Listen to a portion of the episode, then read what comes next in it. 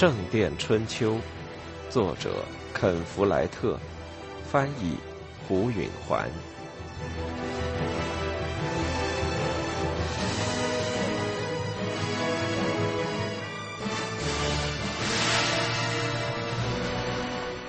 麦格的丈夫是个羊毛商，在城南的住宅里，赶集日子在市场的摊位上，以及一年一度的圣吉尔斯山上的集市上。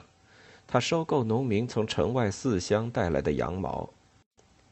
他把二百四十只羊的羊毛打成一个大包，再把这些大包存在住宅的后房。每年都有一次，弗兰芒织匠派他们的代理人来收购柔韧的英格兰羊毛。这时，麦格的丈夫就把羊毛统统卖给他们，并安排船只把承包的羊毛经多佛和布洛涅。运到布鲁日和根特，羊毛在那里加工成第一流的呢绒，销往全世界，其价格之昂贵是养羊的农民所无法企及的。麦格和阿列纳吉理查进餐的时候，对他俩讲了这番话。他面带着温暖的微笑说：“不管发生了什么事，人们都不该彼此不怀好意。”她丈夫被指控在做买卖时克扣分量，这种罪名在城里看得很严重，因为城市的繁荣是以公平交易的名声为基础的。从麦格的说法来判断，阿莲娜猜想他很可能是有罪的。不过他不在家，对生意影响不大。麦格已经取代了他。冬天反正没什么事可做，他到弗兰芒人那里去了一趟。通知他的代理人放心，生意还照常进行，还修理了仓房，同时稍加扩建。剪羊毛开始之后，他就按照他的办法收购羊毛。他懂得怎么判断羊毛质量和怎么定价。他已经被接受为该城商人工会的会员，尽管她丈夫的名声有污点，但商人有患难共济的传统。何况他也并没有被证实有罪。理查和阿莲娜吃了他的饭，喝了他的酒，又坐在火边和他聊天，直到外边天开始黑了。然后他们回到修道院睡觉。阿莲娜又做起噩梦，这次梦到了他父亲。梦中他坐在狱中的宝座上，还像以往一样高大、苍白和威风凛凛。他去见他时得鞠躬敬礼，如同他是国王。后来他指责他，说他把他撇在监狱这儿不管，自己住到妓院里。他被这种不公道的指责气坏了，他生气地说：“是他撇下了他。”他正要补充说：“他不管他，任凭威廉·汉姆雷摆布他。”但他不愿告诉他父亲，威廉在他身上犯下了什么暴行。后来，他看到威廉也在屋里，坐在一张床上，从一个碗里捡樱桃吃。他冲着他吐樱桃皮，樱桃皮落到他的面颊上，刺痛了他。他父亲微笑着。后来，威廉开始朝他扔软樱桃，那些樱桃溅到他脸上和衣裙上，他哭了起来，因为衣裙虽旧，却是他仅有的一件。如今上面染满了樱桃汁，简直就像血渍。他在梦中伤心的无法忍受，醒来发现不是真的，感到极大的解脱。尽管现实，无家可归、身无分文的现实，比起让软樱桃扔到身上要倒霉得多。从客房的墙缝里透进了曙光。他四周的人都已醒来，在四下活动着。修士们很快就进来了，打开门窗，叫大家去吃早餐。阿莲娜和理查匆匆吃罢，就到麦格家中去。他已经准备好出发了。她炖好了一罐热乎乎的家乡料的牛肉，给她丈夫做午饭。阿莲娜告诉理查，替麦格提着那沉重的饭罐。心想，要是有些东西带给父亲就好了。他原先没想到这点，不过即使想到，也什么东西都买不了。一想到他们不能为父亲做些什么，真让人内疚。他们沿高街上坡走去，从后门进了城堡，然后绕过主楼下山，来到监狱。阿莲娜回想起昨天问到父亲身体好不好时，奥多告诉他的话：“他不行了。”那典狱长说：“他要死了。”他当时觉得他在夸大其词，没安好心，但此时他担心起来了。他对麦格说：“我父亲有什么毛病吗？”“我不知道，亲爱的。”麦格说：“我从来没见过他。”典狱长说他要死了，那人极其下贱。他这么说可能只是为了让你难过，反正你过一会儿就知道了。尽管麦格好心好意的安慰他，但阿莲娜一直不舒服。他穿过门进入漆黑阴暗、怪味刺鼻的监狱时，内心充满了恐惧。奥多正在前厅中间的火上烤着手。他向麦格点点头，向阿莲娜看了看。“你弄到钱了吗？”“我来替他们付。”麦格说，“这是两个便士，一个算我的，一个算他们的。”奥多那张愚昧的脸上露出狡猾的表情，说：“他们要交两便士，一人一便士。”“别当这种狗。”麦格说，“你让他俩都进去，不然的话。”我通过商人工会找你的麻烦，你会丢掉你的工作的。好吧，好吧，用不着吓唬我。”他不痛快地说。他指着右边石墙上一个拱门说：“巴塞罗缪在那儿。”麦格说：“你们需要一支蜡烛。”他从斗篷兜里掏出两支蜡烛，在火上点着，然后把一支递给阿莲娜。他看起来很难过。我希望一切都好，他说，还亲了亲阿莲娜，随后快步走进了对面的拱门。谢谢你给我们付了钱，阿莲娜对着他的背影叫着，但麦格已经消失在黑暗中。阿莲娜向奥多指点的方向忧心的看过去，他高举着蜡烛穿过拱门，发现里面是个小小的四方廊道。烛光照出了三座沉重的门，都从外面拴住。奥多叫道：“正对着你的。”阿莲娜说：“抬起门栓，理查。”理查把沉重的木栓从栓座里抬出来，靠在墙边。阿莲娜推开门，迅速的默祷了一句。牢房里除了他手中的烛光外，一片漆黑。他在门口迟疑了一下。看着移动中的黑影，这地方有股厕所的气味。一个声音说：“谁？”阿莲娜说：“爸爸。”他看出了一个身影坐在铺着草的地面上。阿莲娜，声音中有怀疑的腔调：“是阿莲娜吗？”声音像是父亲的，但苍老了许多。阿莲娜举着蜡烛往前走。他抬头看着他，烛光照亮了他的脸，他紧张的直喘气。他简直难以辨认，他本来就瘦，而如今像个骷髅，浑身肮脏，衣服破烂。阿莲娜，他说：“是你。”他的脸抽动着笑了，像是龇着牙笑的头骨。阿莲娜哭了出来。他事先无论如何也没想到，他居然变成这副模样。这是最可怕、最震惊的意外。他当下就明白，他是要死了。奥多那坏蛋说的是实情，但他还活着，还在受罪。见到他有一种痛苦的喜悦。他原先想好要保持镇静，但现在已完全控制不住自己，跪倒在他的面前。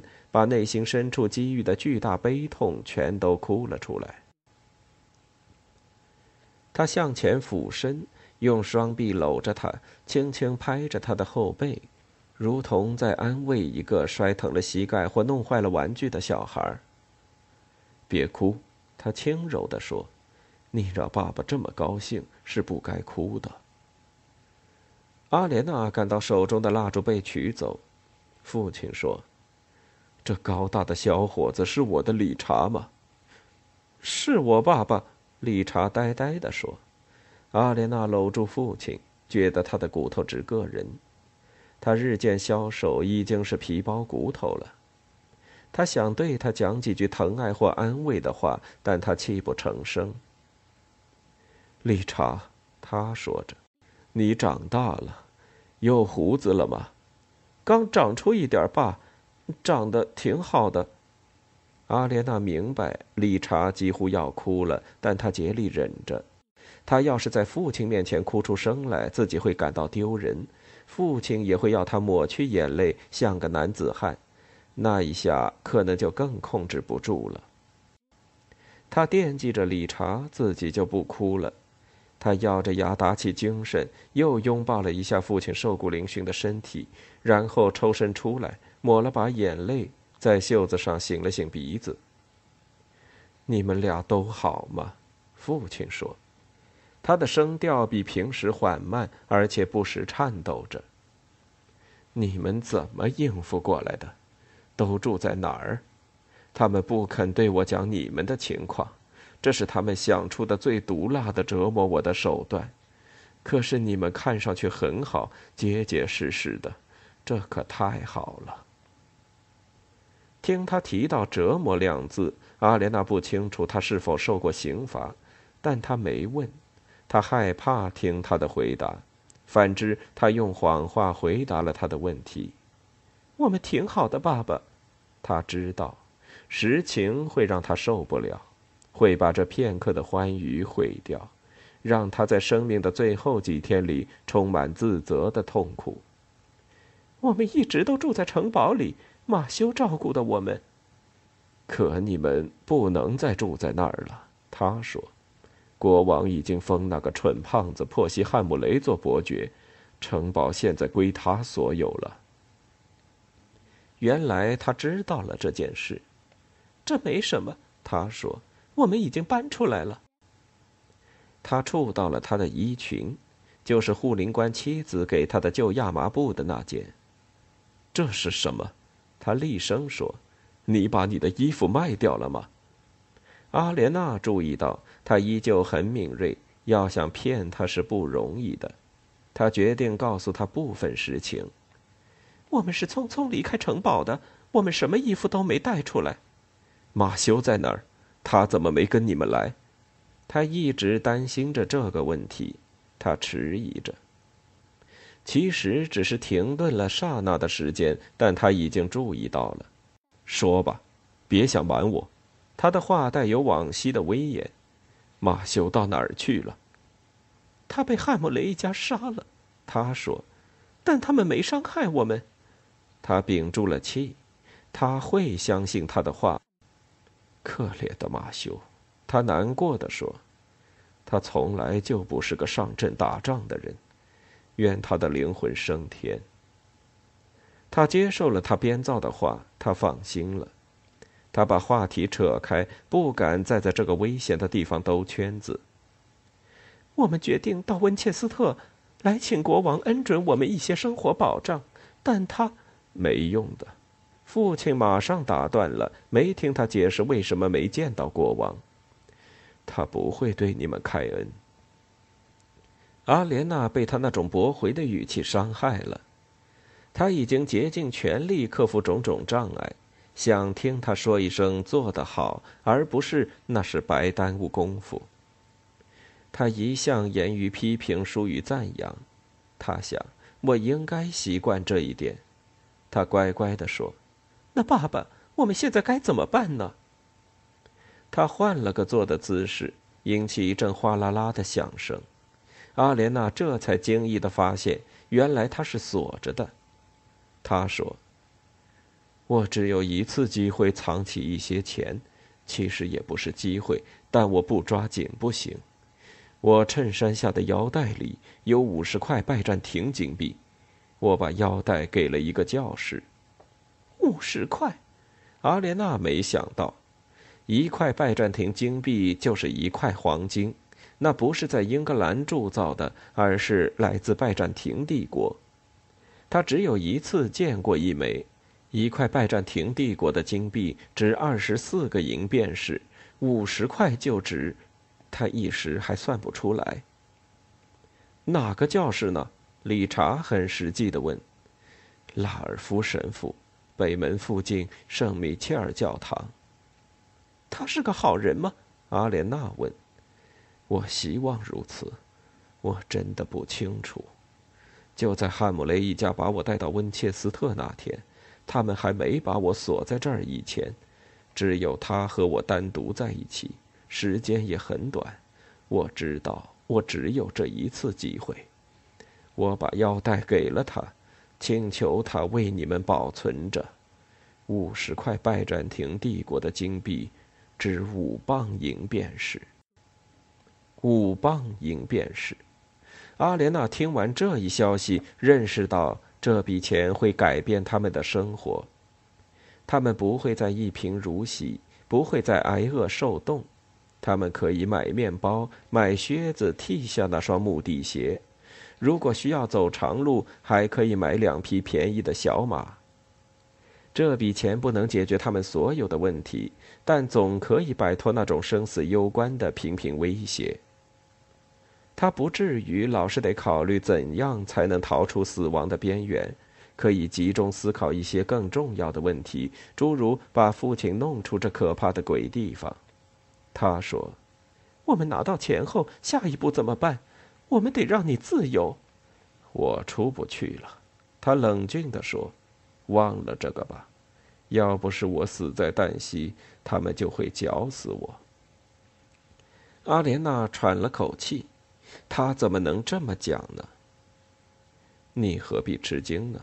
他说：“国王必须除掉我，但我现在这样子，他就不会再担心了。”理查说：“爸，国王外出时，这地方并没有严加防范。我相信，我带上几个人就可以把你救出去。”阿莲娜明知这是办不到的，理查既无能力也无经验来策划一次劫狱。何况他也太小，没法说服别人跟着他干。他担心父亲会嘲笑这一建议伤了理查的心，但他只是说了一句：“连想也别想，你要是冲进来，我就拒绝跟你出去。”阿莲娜深知，父亲一旦打定主意，跟他争辩就毫无用处。想到他要在这又脏又臭的牢房里等死。他的心都碎了。然而，在他看来，他可以做很多事来使他在这里稍微舒服些。他说：“既然你要待在这儿，我们可以把这儿清理一下，换些新鲜的草。我们要每天给你送热饭，还弄些蜡烛来，说不定还可以借本圣经来让你读。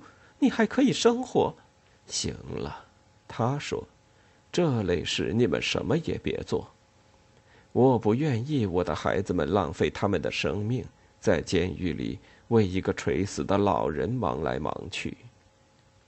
阿莲娜又涌出了泪水，可我们不能看着你这样不管呢。他不理睬他。平时如果有人发表和他相左的蠢见，他就是这么反应的。你们亲爱的母亲有个妹妹，你们的伊迪丝姨妈，她住在亨特雷村。就在去格洛斯特的大路上，她丈夫是个骑士，你们要去那儿。阿莲娜想到，他们还可以不时来看望父亲，或许他会答应他的内亲来让他过得舒服些。他竭力回想伊迪丝姨妈和西蒙姨父，从他母亲去世以来，他就没见过他们。他模模糊糊的记得，姨妈是个像他妈妈一样瘦高的女人，有点神经质；姨父是个能吃能喝、很开心的大汉。他们会照顾我们吗？他没把握地说：“当然，他们是你们的至亲。”阿莲娜不知道这理由是不是足以让一个并不富有的骑士之家接待两个饥肠辘辘的大孩子。但父亲说没问题，他是信任他的。我们要做什么呢？他说：“理查要做姨父的护从，学会当一个骑士；你要做伊迪丝姨妈的女士，直到出嫁。”他们谈话的时候，阿莲娜感到仿佛她负重步行了好几英里，直到把重担放下，才感到腰酸背痛。如今父亲接过了责任，在他看来，过去几天他的负担实在重得难以承担。尽管他病在狱中，仍然有这种权威和能力来把握局面，这安慰了他，使他摆脱了难过。因为已经没有必要再为负起责任的人担心了。这时，他变得一发威风凛凛。在你们离开我以前，我要你们俩都起个誓。阿莲娜震惊了，她一贯对发誓不以为然，常说发誓就是用灵魂冒险，除非你打定主意，宁死也不违背誓言，千万不要发誓。他如今所以身陷囹圄，就是因为一个誓言。别的贵族违背了自己的誓言，拥戴斯蒂芬为王，但爸爸却拒绝了。他宁死也不背誓，他就要在这儿死去了。把你的剑给我，他对理查说。理查抽出剑递了过去，父亲接过剑，调过来，剑柄朝外，跪下。理查跪在父亲的面前。把手放在剑柄上，父亲停了一下，似乎在抖擞精神。随后，他的语音如同洪钟：“以全能的上帝和耶稣基督以及所有圣徒的名义起誓，你不成为夏灵伯爵和我治下全部采邑的领主，绝不罢休。”阿莲娜感到奇怪，还有点畏怯。他原以为父亲会要求一般的承诺，诸如永远诚实和敬畏上帝之类，可是没有。他给了理查一项具体的任务，可能要为之奋斗终生。理查深深吸了一口气，用颤抖的声音说：“我以全能的上帝和耶稣基督以及所有圣徒的名义起誓，我不成为夏灵伯爵。”和你治下全部才艺的领主绝不罢休。父亲叹息了一声，像是完成了一桩艰巨的任务。随后，他再次使阿莲娜吃惊。他转过来，把剑柄送到他的面前，以全能的上帝和耶稣基督以及所有圣徒的名义起誓，你要照顾你弟弟理查。直到他完成他的誓言，一种命定的感觉压倒了阿莲娜。那么说，这就是他俩的命运了。理查将为父亲复仇，而他将要照顾理查。对他来说，这也是个复仇的使命，因为如果理查成了伯爵，威廉·汉姆雷就失去了继承权。他脑中闪过一个念头。还从来没人问过他，他将如何度过他的一生，但那念头来得急，去得快。这就是他的命运，而且是适合恰当的。他并非不情愿，但他明白这是决定命运的时刻。他感到身后的重重大门已经关闭，他的生活道路已经无法挽回。他把手放在剑柄上发誓，声音坚定有力，连他自己也没想到。我以全能的上帝和耶稣基督以及所有圣徒的名义起誓，我要照顾我弟弟理查，直到他完成他的誓言。他在自己胸前画了十字。完成了，他想，我已经起誓了。我宁死也不违背我的誓言，这念头赋予了他一种气恼的满足。好了，父亲说，声音听起来又无力了。现在你再也不必到这地方来了。阿莲娜无法相信他当真是这个意思。西蒙姨父能不时带我们来看你的，我们要保证让你暖和，吃的不。他坚决地说：“你们有任务在身，你们不该把精力虚耗在探监上。”他又在他的话音里听到了那种不容争辩的语气，但无法不反驳他这冷酷的决定。那就让我们再来一次，给你带来点让你舒适的东西。我不需要舒适的东西，求你了，别。他放弃了。他要求自己至少不比要求别人少。好吧，他说，已然带着哭腔。现在你们就走吧，他说。马上。对，这是块绝望、腐败和死亡之地。如今我已见到了你们。知道你们很好，你们也答应了要重获我们失去的一切，我就满足了。唯一毁掉我幸福的事，就是看见你们虚耗光阴来探监。现在走吧，爸爸不，他抗辩，虽然明知无济于事。听着，他说，他的口气终于软了下来。我这一辈子。都是正直诚实的。现在我要死了。我已经忏悔了我的罪过，我期待着永生。为我的灵魂祈祷吧。走吧。阿莲娜俯身去吻他的眉毛，任凭他的泪水流到他的面颊上。再见了，亲爱的爸爸。他低声说着，站起了身。理查弯腰去吻他，再见，父亲。他颤抖着说：“愿上帝保佑你们俩，并协助你们完成你们的誓言。”父亲说。理查把蜡烛留给了他，姐弟俩朝门口走去。在门槛处，阿莲娜回过头去，看着摇曳烛光中的父亲。